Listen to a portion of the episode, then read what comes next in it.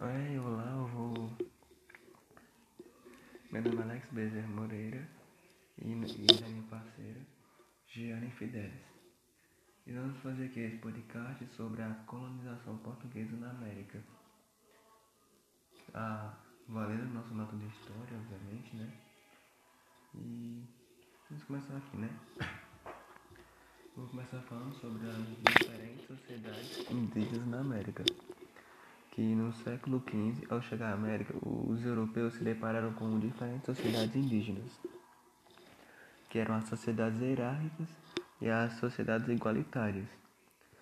Bem, a organização social de cada uma, começando pela hierárquica, ela era explícita, onde havia indivíduos com mais prestígio que faziam parte da elite e de menos prestígio que trabalhavam para os primeiros. E na igualitária, a organização social dela, não, ela não era ela não havia divisão explícita. Entre, entretanto, existiam líderes, como por exemplo os caciques, cujo poder não era hereditário, e os homens e mulheres geralmente desempenhavam atividades distintas. E na estrutura de poder de cada um, as sociedades hierárquicas eram, eram comandados pela elite. Nas, e nas igualitárias, as decisões eram tomadas coletivamente.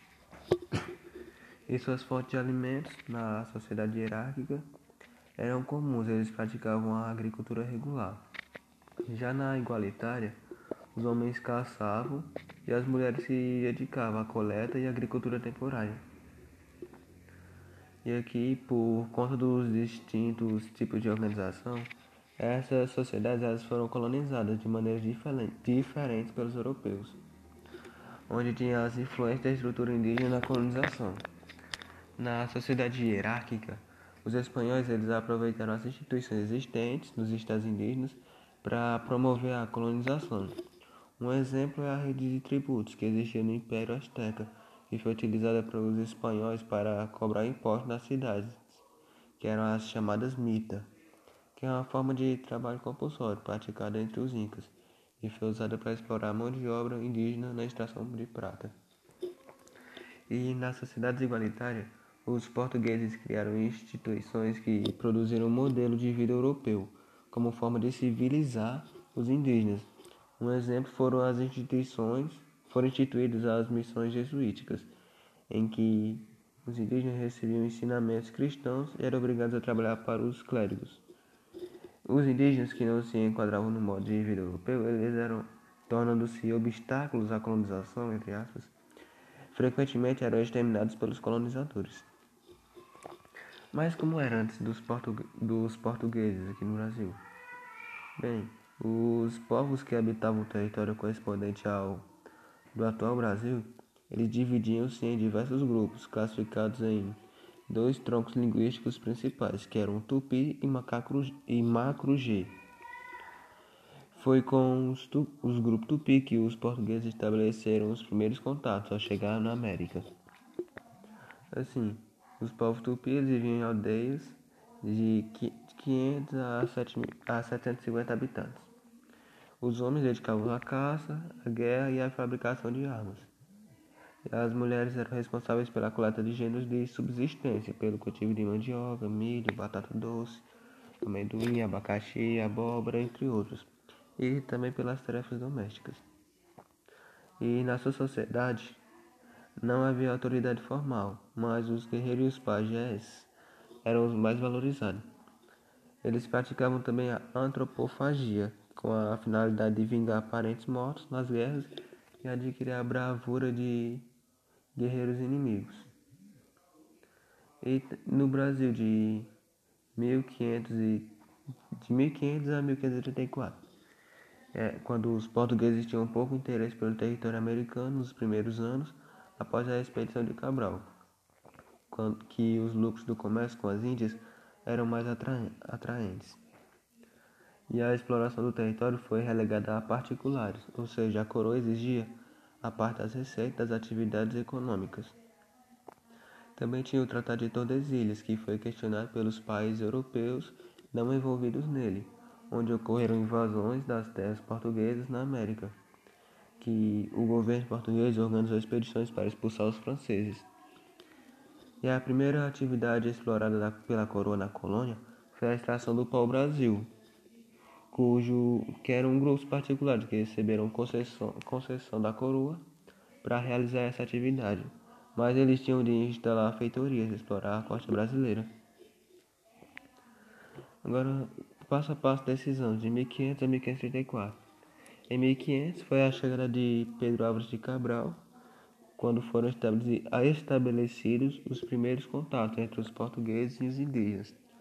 Os portugueses acreditavam que os indígenas deviam ser catequizados e civilizados, entre aspas. E em meio termo, entre 1500 e 1530, é, nesse período o pau-brasil foi explorado por particulares, que obtinham a madeira por meio de escambo com os indígenas.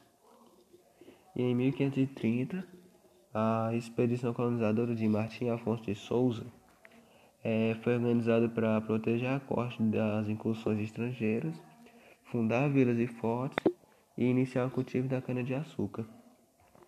E em 1532 foi a fundação de São Vicente, que foi o primeiro núcleo colonial e o local de instalação do primeiro engenho.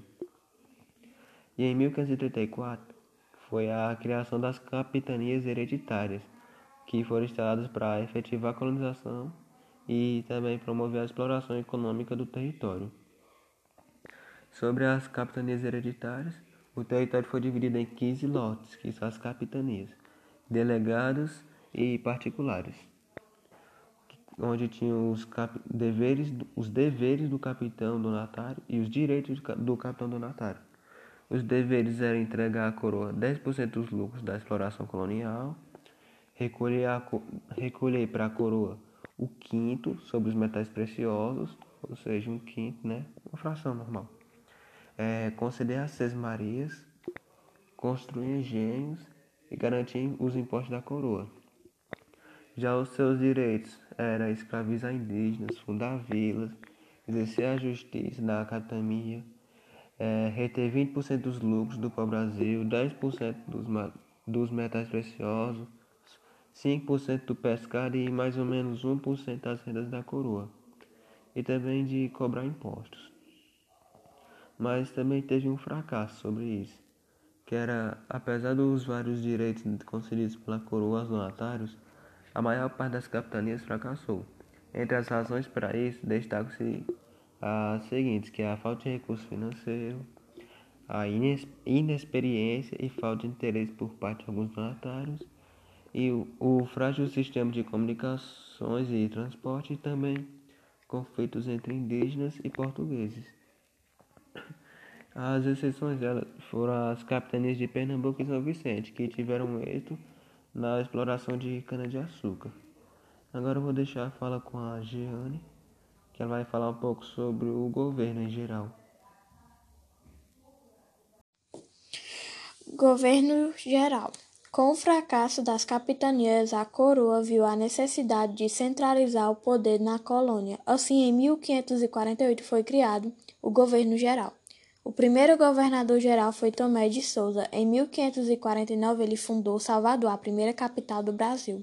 As ações do governo geral foi incentivo à instalação de engenhos, reforço do controle social sobre os indígenas, combate ao comércio ilegal, aumento das rendas da coroa, criação dos cargos de ouvidor-mor, que é justiça, de provedor-mor, que é impostos, e de capitão-mor, que é defesa militar. Com a ampliação da presença dos portugueses na América, os colonizadores passaram a perseguir e a, e a escravizar os indígenas. Muitos, na muitos nativos morreram em conflito com os portugueses ou em decorrência das doenças trazidas pelos portugueses. No esquema a seguir, podemos ver que cada cor representa um pouco da administração colonial que a primeira cor representa o poder real e magistrados nomeados pelo monarca, sediados na metrópole, que é a coroa, juízes de fora. Na segunda cor, representa o poder sobre todo o território colonial, que é o governador-geral, provedor-mor, ouvidor-mor, capitão-mor. Na terceira cor, o poder regional, que são governadores de capitanias, provedores das capitanias, tropas de linha, milícias e corpos de ordenança. Na quarta cor, poder municipal, que representa as câmeras municipais. Câmeras municipais. Nas vilas e nas cidades coloniais foram criadas instituições políticas e administrativas com destaque para as câmeras municipais. As funções das câmaras municipais são administração municipal, regulamentação das feiras e dos mercados, execução de obras públicas, construção de edifícios, conservação de ruas, limpeza urbana e manutenção das fontes é, regulamentação dos, of, dos ofícios e do comércio local. As câmaras municipais eram dominadas pelos chamados homens bons, grandes proprietários de terras e de escravos, os únicos com direito à participação política. A relação entre o poder local e o poder central criou um sistema de troca de cargos públicos por apoio político entre a elite colonial e as autoridades portuguesas, que eram conhecidos como clientelismo. Jesuítas na América Portuguesa. Em 1500, os portugueses desembarcaram na América, realizaram a primeira missa e iniciaram o projeto de catequização dos indígenas. Para essa tarefa, a Igreja Católica recorreu ao trabalho das ordens religiosas, especialmente da Companhia de Jesus.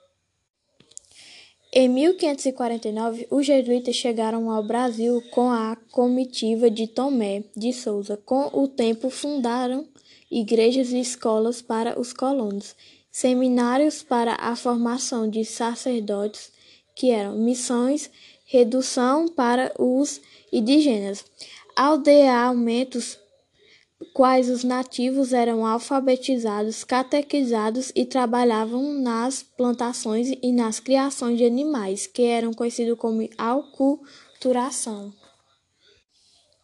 Nos séculos 17 e 18, em várias ocasiões, os religiosos entraram em conflito com os colonos pelo controle da mão de obra indígena. As missões frequentemente foram alvo de incursões de, bandeira, de bandeirantes com o objetivo de aprisionar e escravizar indígenas.